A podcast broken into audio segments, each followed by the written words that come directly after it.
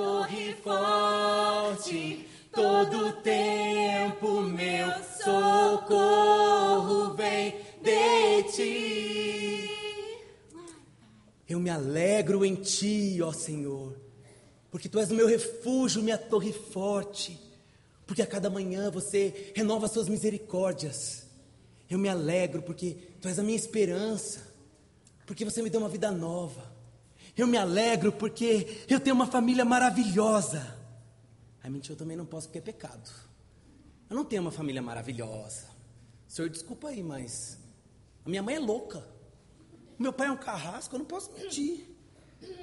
Não, mas eu me alegro, me alegro, me alegro. Me, me alegro, eu me alegro. Eu me alegro porque eu tenho um carro. Mas ele é velho, né? Poxa vida, eu, eu, eu me alegrarei mais ainda se, se o senhor me der um zero. Eu prometo dar carona para os outros. É, eu me alegro porque eu posso vir ao culto, Senhor. Mas eu não me alegro quando vem aquela irmãzinha que canta desafinado, Deus. Como é que alguém pode se alegrar com aquela irmãzinha desafinada? E essa história aí, nem conheço pastor, como é que eu me alegro de vir no culto? Alegria está no coração de quem já conhece a Jesus. Ainda bem, irmão, a verdadeira paz só tem aquele que já conhece a Jesus. Então, Senhor, eu me alegro em Ti, porque o Senhor é maravilhoso, cuida de mim, mas eu, eu quero te agradecer, Senhor, especialmente por uma oportunidade. Uma oportunidade de, de, de repente, trabalhar aqui na igreja, sabe, no ministério, exercer meus dons e habilidades. Se bem que eu estou aqui há mais de três anos e só agora alguém me viu e percebeu que eu tenho algumas habilidades, né? Mas tudo bem, Senhor, eu me alegro em Ti. Pai, eu queria mesmo, no fundo, no fundo, participar de algum ministério que tivesse visibilidade, né? Um ministério que alguém me olhasse, me percebesse. Mas tudo bem, Senhor, obrigada. Pai, eu te agradeço pelo meu emprego. E assim, Senhor, eu, eu não quero ser hipócrita, avarenta, mas, ai, Senhor, tá pesando no orçamento ficar dando uma graninha para os irmãos que precisam. Ai, misericórdia. Pai, abençoa esses irmãos, dá um emprego para todo mundo, para ninguém ficar dinheiro. Senhor, eu quero te agradecer também, papai, pelo meu emprego. O Senhor me abençoou. Eu passei naquele concurso do GDF. Caramba, pai, brigadão.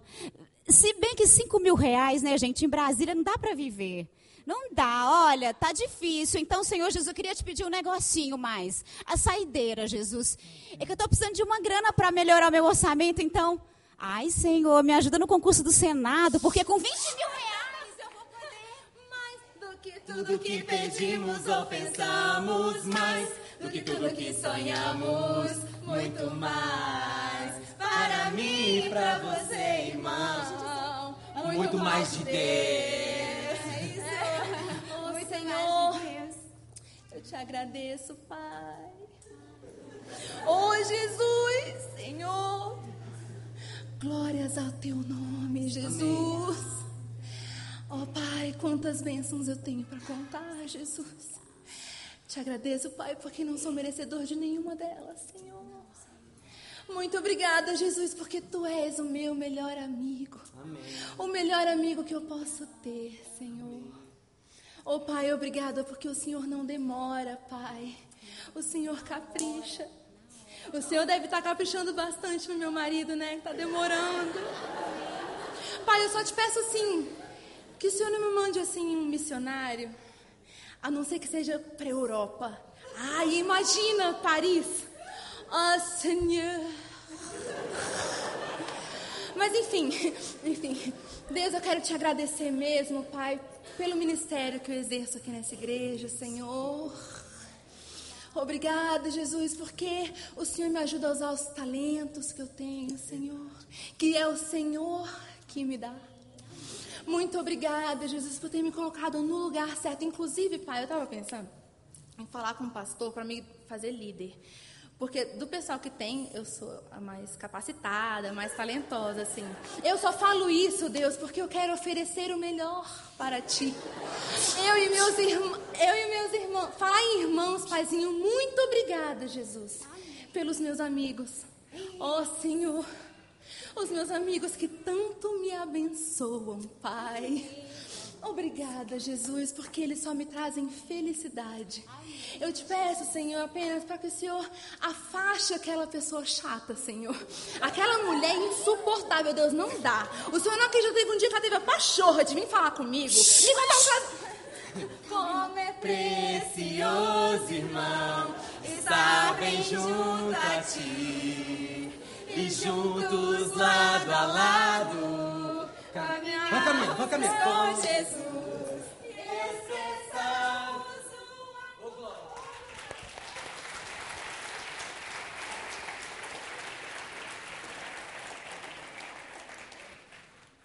Algumas vezes, até a nossa espiritualidade reflete o nosso desejo é, de buscar satisfação e, a, e evidencia o fato de que estamos buscando na fonte errada. Alguém pode estar buscando na vida cristã suprir algo que não é a vida cristã que supre, é só Jesus Cristo. Às vezes nós usamos o processo, o método, como se fosse a fonte. O que é que você estaria disposto a fazer para viver feliz? Nós estamos terminando nessa noite uma série de mensagens com o título Até onde? E a ideia é mais ou menos a seguinte: o que é que você está disposto a fazer ou estaria disposto a fazer para sentir-se bem, para viver feliz, para sentir-se realizado, para alcançar os seus objetivos? Alguns se realizam no ajuntamento de pessoas, alguns se realizam na igreja, alguns se realizam no trabalho, na profissão, no salário. É bem que é, se bem que é verdade que quando nós recebemos um aumento, a alegria dura até que chegam as primeiras contas novas que nós fazemos por conta do aumento. Há uma pesquisa que diz que a satisfação e a motivação é, que é provocada nos trabalhadores por conta do aumento de salário inesperado dura cinco dias. Depois volta tudo ao normal. São cinco dias de graça. Depois ele já decidiu como gastar, na verdade, já gastou aquilo que vai receber depois.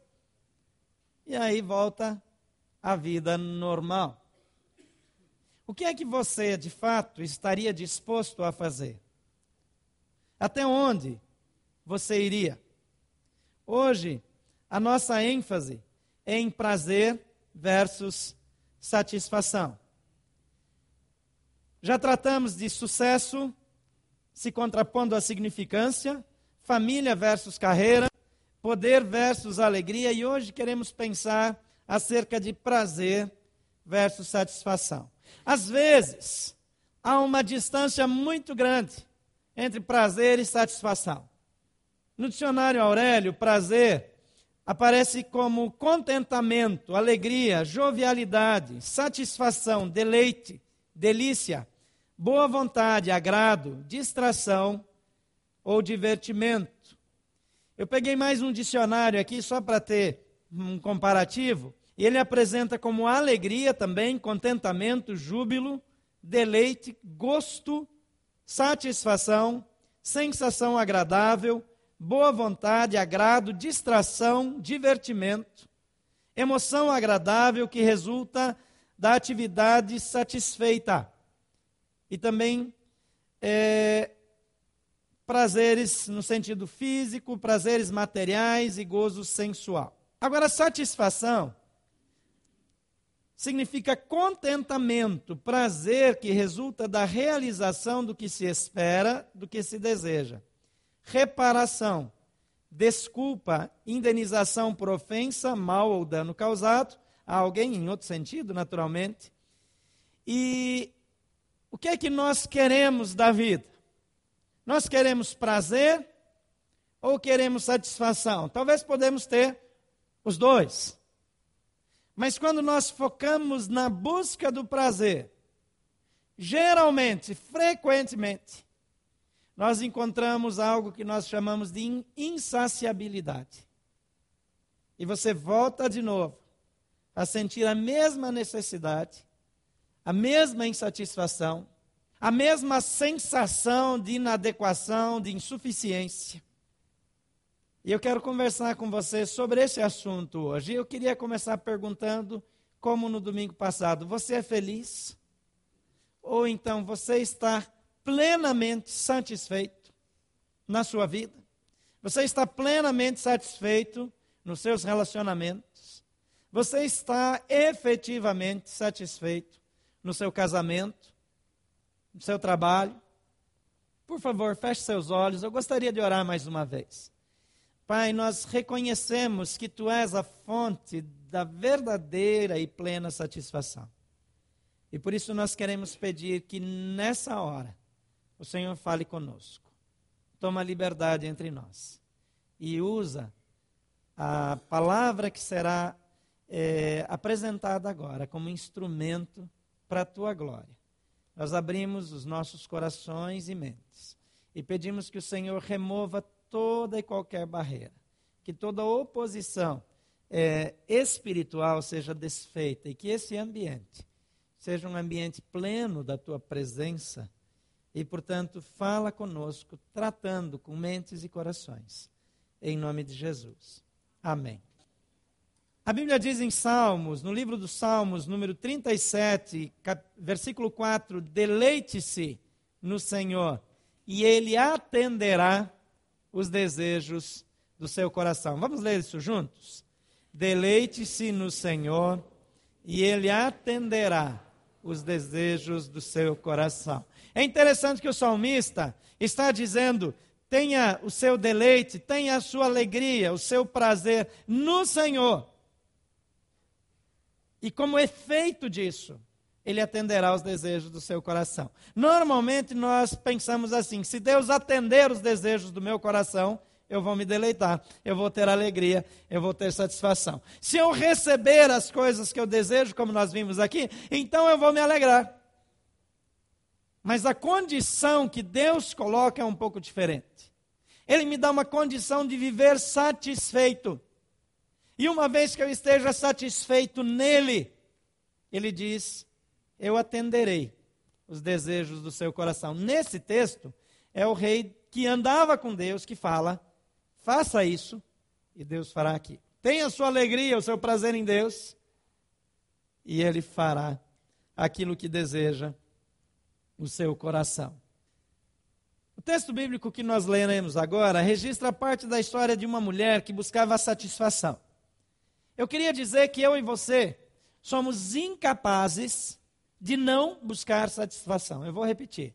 Eu e você somos totalmente incapazes de não buscar satisfação.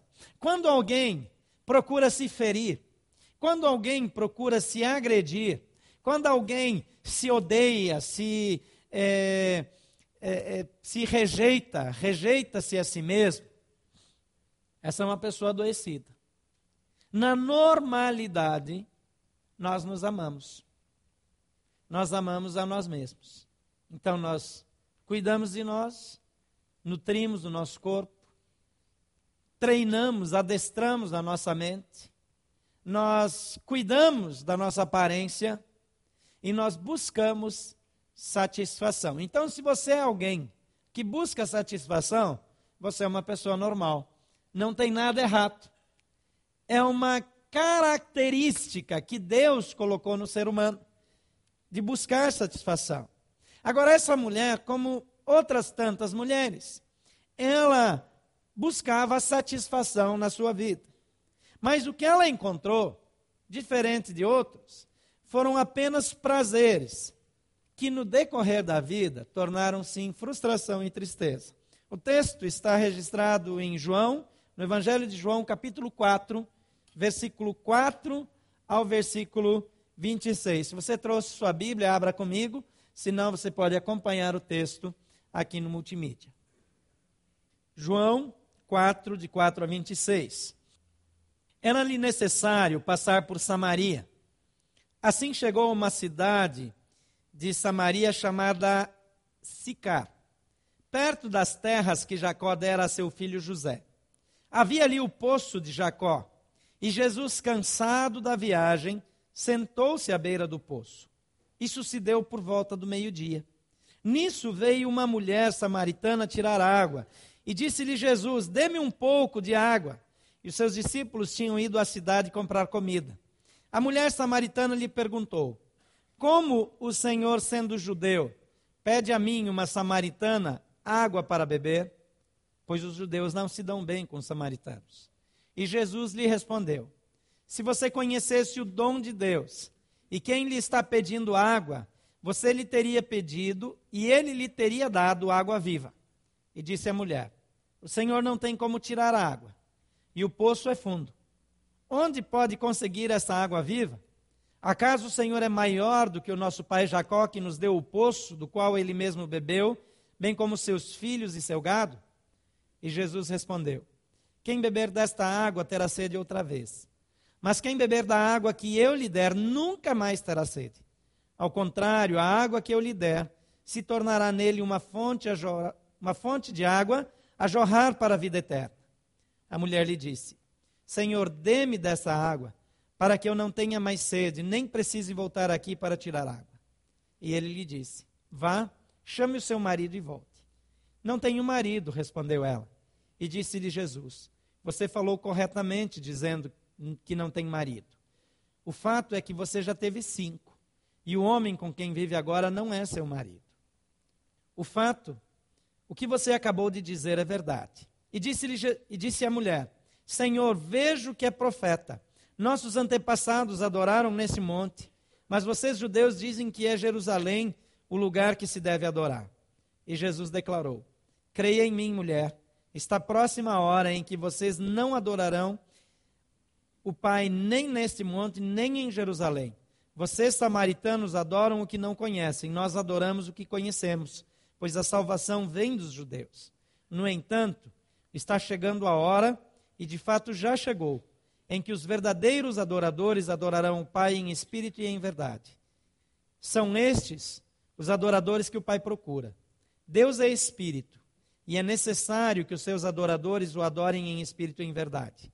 E disse a mulher: Eu sei que o Messias, chamado Cristo, está para vir, e quando ele vier, explicará tudo para nós. Então Jesus declarou: Eu sou o Messias, eu o que estou falando com você. A história dessa mulher é uma história que, em muitos aspectos, se parece com a minha história, com a sua história. Era uma pessoa que desejava ter uma vida feliz. Talvez ela tenha sonhado coisas simples. Talvez ela tenha sonhado apenas em ter um bom casamento, em ter filhos. Mas por alguma razão, a Bíblia não fala, não entra em detalhes se ela tinha filhos, se não tinha. Talvez por não ter filhos, que era uma coisa muito importante, eu não sei. Mas o fato é que ela se casou e o marido deixou dela. A história registra que naquela época, quando o homem não queria mais permanecer casado, ele mesmo fazia uma carta de divórcio e dava para a esposa não precisava nem passar no cartório. As coisas eram bastante simples. Tão simples que a mulher não era valorizada nesse período da história. Então ela tem o seu primeiro casamento. Quem sabe, marcado por sonhos. Quem sabe, marcado por uma longa espera. E a gente não pode saber os detalhes. Embora os anos tenham passado, o romantismo já existia naquela época, os sonhos de um casamento lindo, perfeito, de um marido amado, de filhos lindos e perfeitos que nunca fazem bagunça, que não falam palavrão, que não viram o prato na mesa, que não andam sujos, que estão sempre limpinhos e cheirosos, já existia naquela época. Agora é claro, quando essa mulher vai para o casamento e as coisas dão errado, ela passa a ser estigmatizada numa sociedade muito conservadora, numa época em que alguém que passava por essa rejeição do marido ficava definitivamente estigmatizada. Agora, essa mulher é uma guerreira, porque ela não para por aí. E ela deveria ser uma mulher encantadora, porque, mesmo tendo sido repudiada, como eles falavam na época, pelo marido, aparece outro candidato. E aí, Aquelas feridas que estavam ainda abertas começam a cicatrizar. Alguém gosta de mim, alguém quer se casar de novo. E começa tudo de novo. E, e logo ela se pega sonhando e imaginando as coisas de novo. Mas não demora muito, esse casamento também acaba. Agora, essa mulher não para por aí. Ela continua na sua vida, aparece um novo interessado, e assim vem o terceiro, vem o quarto, vem o quinto. E finalmente ela diz: Esse negócio não é para mim. Agora alguém aparece de novo, o sexto aparece. Mas ela diz: Eu não vou nem casar, porque daqui a pouco vai me mandar embora mesmo. Já está desiludida, cansada de tentar. Quantas coisas na sua vida você já cansou de tentar? Talvez uma história completamente diversa, diferente, outro caminho, outra situação, mas cansado de tentar, acumulando frustrações. Essa mulher, o que ela queria era viver feliz. Ela precisava sentir-se satisfeita, mas o que ela encontra são alguns momentos de prazer, seguidos de dor, seguidos da rejeição, seguidos de feridas na alma, seguidos de ofensas, seguidos de humilhação pública. A Bíblia diz que Jesus está no poço, no horário mais quente do dia. E essa mulher sai de casa para buscar água numa hora que ninguém sai de casa. Na hora em que as pessoas ficam em casa. Na hora que as pessoas param para almoçar. Vão tirar uma soneca depois do almoço. O horário que ela sai para buscar água lá no poço, que provavelmente era mais ou menos como um passeio no shopping center, onde se encontram os amigos, aquele movimento todo, porque todo mundo precisava ir no poço. Ela vai quando não tem ninguém. De fato, ao que tudo indica, só tinha uma pessoa lá. E para a alegria dela, era Jesus Cristo, o homem que pode mudar a história de qualquer um de nós aquele que pode transformar qualquer situação. Essa mulher, que na busca da satisfação, teve que se contentar com alguns prazeres passageiros, mas que custaram marcas cada vez mais profundas. Ela tem um encontro com Jesus. E dessa história, eu tiro alguns princípios, algumas dicas, que são efeitos de uma busca de satisfação em prazeres. E mais adiante, eu gostaria de apresentar também, nesse mesmo texto, algumas dicas para quem deseja uma plena satisfação na sua vida. Efeitos, então, de uma busca de satisfação em prazeres. Em primeiro lugar, a satisfação depende do sucesso da busca. João 4, versículo 6, a segunda parte, a primeira parte, versículo 7, diz: Isso se deu por volta do meio-dia num horário de sol a pino. E nisso veio uma mulher samaritana tirar água. Toda vez que eu busco satisfação em algumas fontes que às vezes me levam a evitar que os outros saibam. Você já foi buscar satisfação em fontes que ninguém pode saber? Qual é a sua agenda secreta? Quais são as ações, as práticas que você está disposto a, a, a praticar para ver-se satisfeito. E que talvez ninguém saiba. Ou você faz de tudo para que ninguém o saiba. Essa mulher, ela vai buscar, e porque a vida dela está baseada, a sua satisfação está baseada em prazeres temporários, a sua satisfação, mesmo que limitada, restrita, depende do sucesso da busca. Indo ao poço, ela só espera uma coisa: água que sacia sua sede, mas que daqui a uma hora ou duas ela tem sede de novo. Toda vez que você buscar satisfação em prazeres, você vai ter alguma satisfação, mas vai se sentir insatisfeito logo depois de novo. Segunda coisa, a alegria, ela tem prazo de validade. Quando nós dependemos de prazeres, a alegria, ela tem prazo de validade. Inclusive, esse prazo de validade é muito curto. Não dura muito.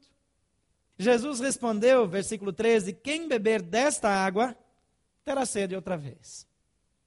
Algumas pessoas, elas lançam mão de eh, psicotrópicos ou de drogas, eh, outras drogas, né? Para se sentirem bem. Lançam mão de álcool. Algumas pessoas entendem que a sua satisfação vem da sua atividade sexual.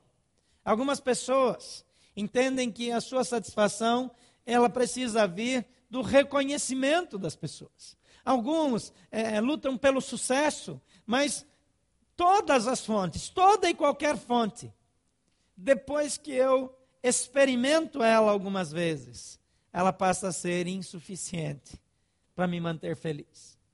Se você comprar o carro dos seus sonhos e você investir muito dinheiro nele, então você vai ter uma determinada alegria quando você pegar a chave dele e você for dar a primeira volta. Mas sabe, depois de algumas semanas, é só mais um carro. Ele já não tem mais aquele impacto na sua vida. Se você entender que a sua satisfação vem de uma casa ou de um apartamento melhor e maior, então você vai precisar mudar até que você mora no maior e melhor imóvel da cidade e não tem mais para onde ir. E talvez vai ficar pensando em como fazer um maior. Mas cada vez que o tempo passa, a insatisfação volta.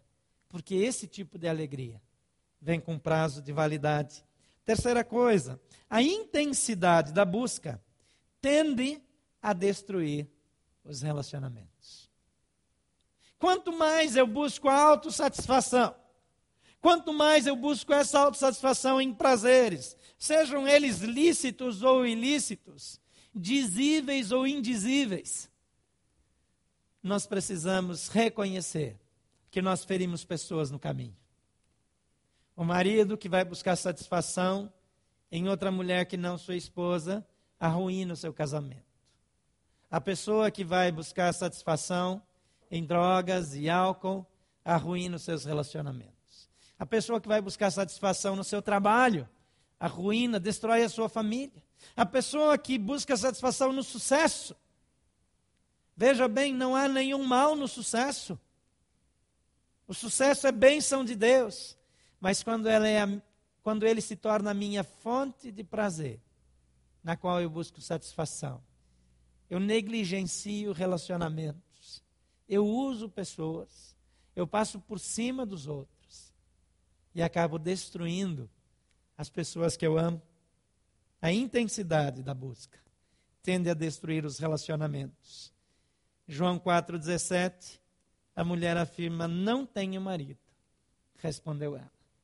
Eu não sei de que maneira a intensidade da sua busca afetou os seus relacionamentos, mas ela me parece o tipo de mulher que queria mais da vida do que ser apenas uma, uma esposa subserviente, apenas servir o marido. Me parece que ela era alguém que queria algo mais. Era uma pessoa que tinha um brilho diferente nos olhos. Mas a sua busca terminou por causar feridas, ferir outros, afastar pessoas delas. Em quarto lugar, a percepção da realidade destrói o efeito anestésico do prazer. Às vezes, quando nós estamos tentando ficar satisfeitos em fontes diversas de prazer. Quando nós olhamos, quando nós descobrimos a realidade, quando os nossos olhos são desvendados, quando a ilusão acaba, quando nós temos um choque de realidade, nos sentimos terrivelmente frustrados e infelizes. João 4, 16, 18, Jesus disse para a mulher: Vá, chame o seu marido e volte. Não tenho marido, respondeu ela. E disse-lhe Jesus: Você falou corretamente, dizendo que não tem marido. O fato é que você já teve cinco, e o homem com quem agora vive não é seu marido. E o que você acabou de dizer é verdade. Há ocasiões em que Jesus quer trazer à tona a nossa realidade de vida. Quantas famílias fazem de conta que está tudo bem, O casal faz de conta que o casamento vai bem. Finge que não vê o problema do filho, da filha. Fecha os olhos para a realidade. Porque o seu objetivo é manter a ilusão de que está tudo bem. E continuar se alimentando de uma falsa realidade de que a sua vida familiar é uma vida de sucesso. Eu lembro de uma situação muito interessante de uma família que acompanhei no passado. E quando a gente perguntava para a esposa, é, nesses encontros de casais, às vezes fazia umas brincadeiras, aliás, muito inadequadas, de perguntar para a esposa em público quais são os defeitos do marido. Isso, na verdade, não se faz, né? E essa mulher, ela respondia de um jeito que os maridos gostavam de ouvir. Ela dizia: Meu marido não tem nenhum defeito. A primeira vez, o pessoal do sindicato gostou de ouvir. Mas com o passar do tempo, aquele negócio começou a ficar pedante. Um dia, na festa de aniversário de uma das filhas, quando todos os amigos estavam na casa, ela sumiu e não apareceu. Ela pegou seu carro, foi para um hotel, não avisou ninguém da família, porque caiu a ilusão do marido e do casamento perfeito.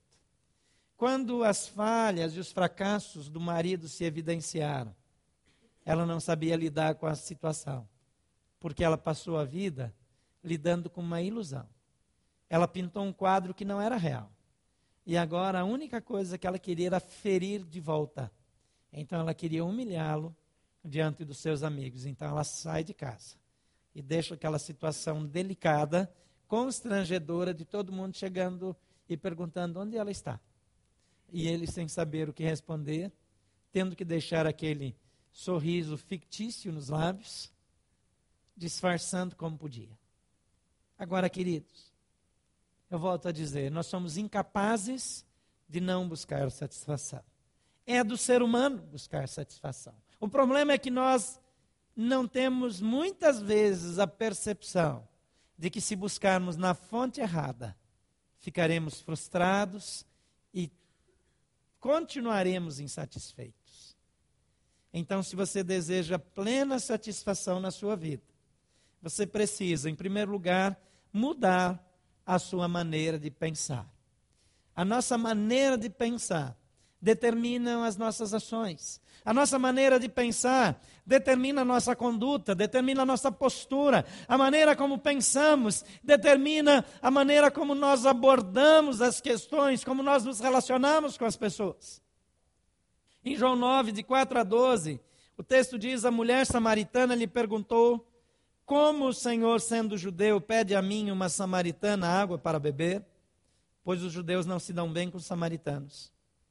E Jesus respondeu: Se você conhecesse o dom de Deus, e quem é que lhe está pedindo água, você lhe pediria, e ele lhe teria dado água viva. E disse a mulher: o Senhor não tem com que tirar água e o poço é fundo. Onde pode conseguir essa água viva? Acaso o Senhor é maior do que o nosso pai Jacó, que nos deu o poço do qual ele mesmo bebeu, bem como seus filhos e seu gado? É interessante que essa mulher, Jesus parte de algo que é uma necessidade prática, uma necessidade do dia a dia.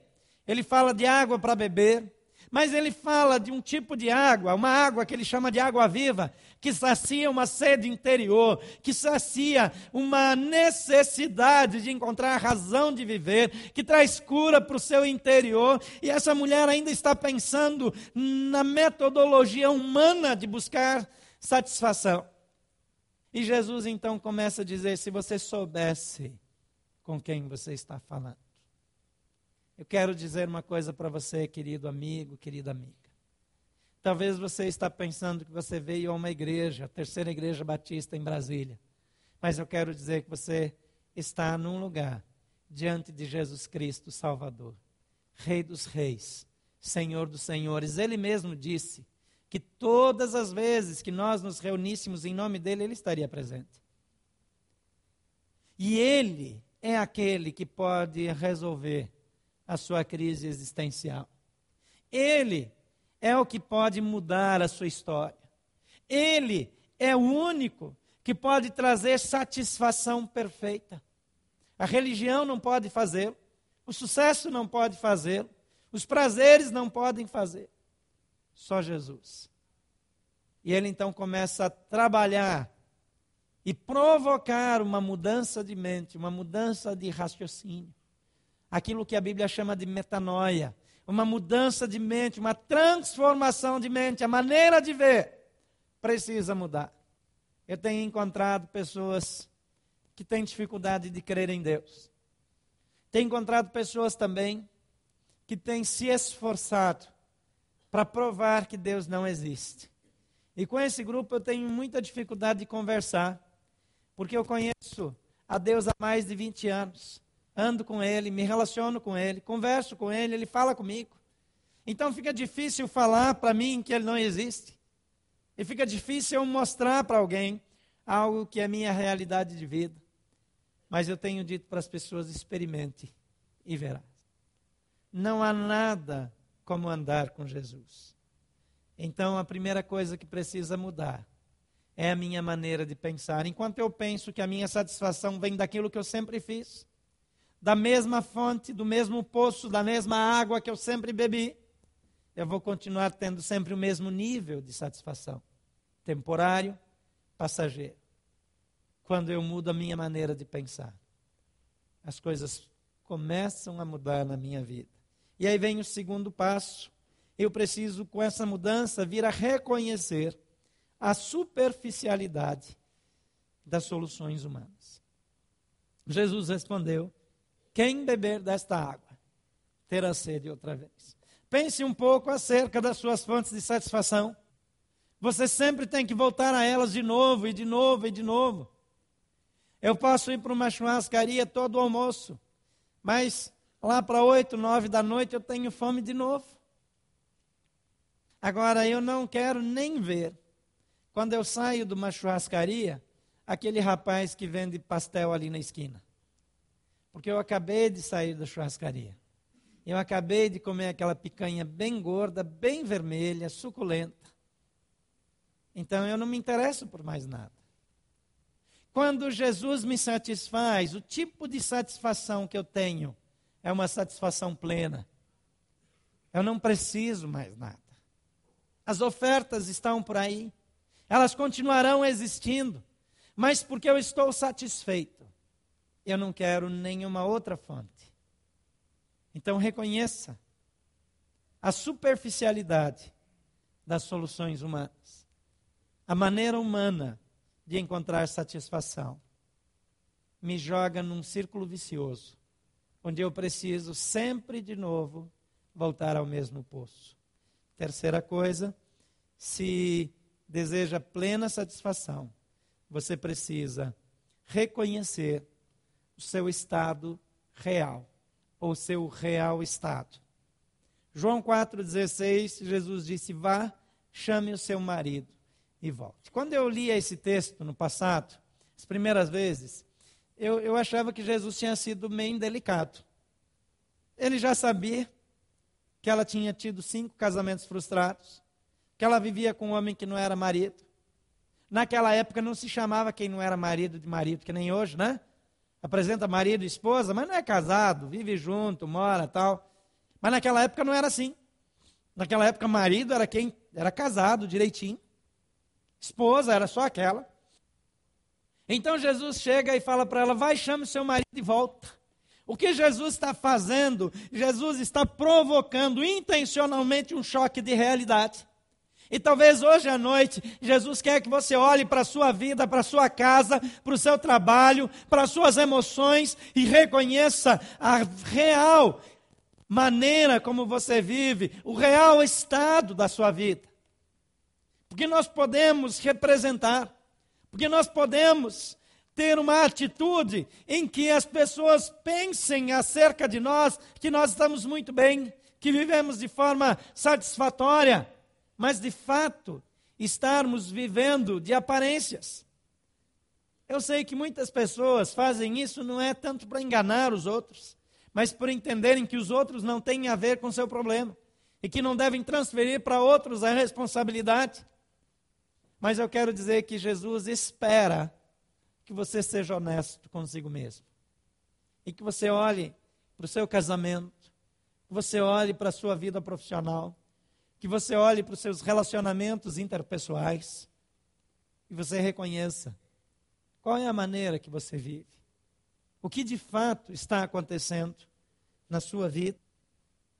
E a quarta atitude, se deseja plena satisfação, você precisa identificar e buscar a fonte perfeita.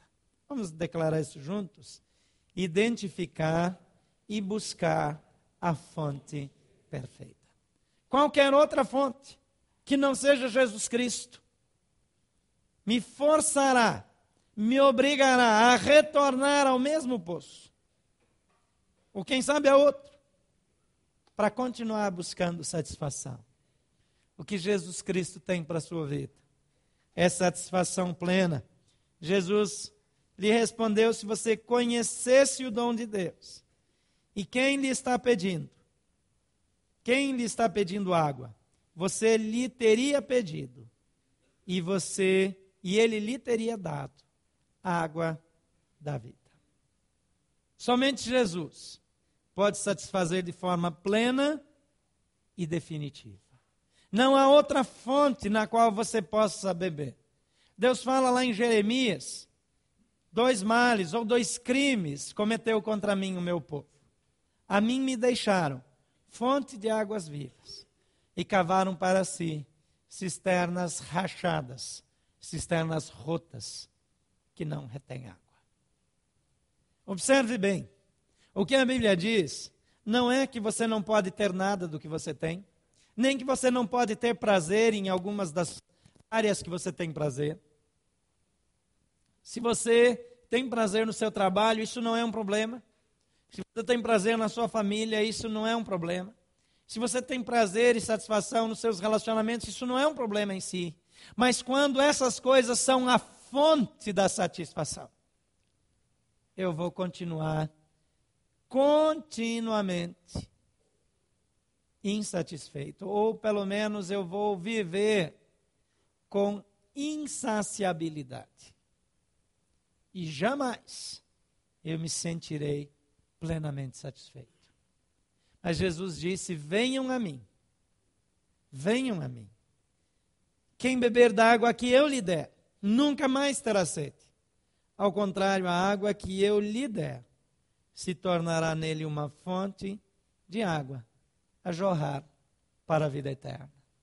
O que Jesus está dizendo é que se você pedir para Jesus, me dá dessa água, me dá dessa solução, me dá dessa satisfação.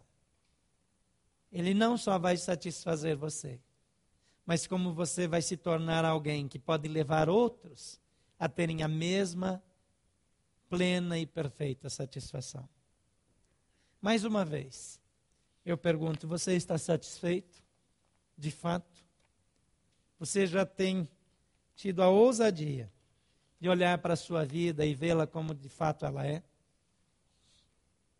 O Senhor Jesus está dizendo: se você soubesse quem está falando contigo, você lhe pediria e ele lhe daria a água da vida. Você precisa de satisfação? favor, feche seus olhos. Aquelas pessoas que já estão perfeitamente satisfeitas em Jesus estarão orando agora. Mas você, que por alguma razão está aqui, de alguma forma Deus permitiu que você estivesse aqui nessa noite, e que vive com uma sensação de insaciabilidade, que não está satisfeito, que reconhece que tem coisas boas na vida, mas por alguma razão elas não são suficientes. Que talvez chega a obter conquistas significativas, mas elas não trazem plena satisfação. Jesus está dizendo: Eu sou o caminho, a verdade e a vida. E ninguém vem ao Pai a verdadeira fonte de satisfação, a não ser por mim. Não existe outra alternativa. Não é uma vida de religiosidade. Não é uma questão de trocar de religião. É uma questão de mudar de vida. Jesus diz: Eis que estou à porta e bato. Se alguém ouvir a minha voz e abrir a porta, eu entrarei. Você quer dizer sim para Jesus nessa noite? Faça essa oração, diga isso. Eu vou ajudar você. Eu queria que todos repetissem para ajudar aqueles que de fato precisam. Repita comigo, diga: Senhor Jesus, eu reconheço que fora do Senhor não há satisfação perfeita. Eu reconheço que, embora eu tenha alegrias, prazeres, momentos de satisfação, eu não estou plenamente satisfeito. E por isso, eu te reconheço como meu Senhor e Salvador. Eu te dou a minha vida. E eu te peço, por favor, me dá de beber da água da vida. Entra no meu coração, muda a minha história perdoa os meus pecados e trata comigo, para que eu possa viver plenamente satisfeito, te servindo cada dia da minha vida. Em nome de Jesus.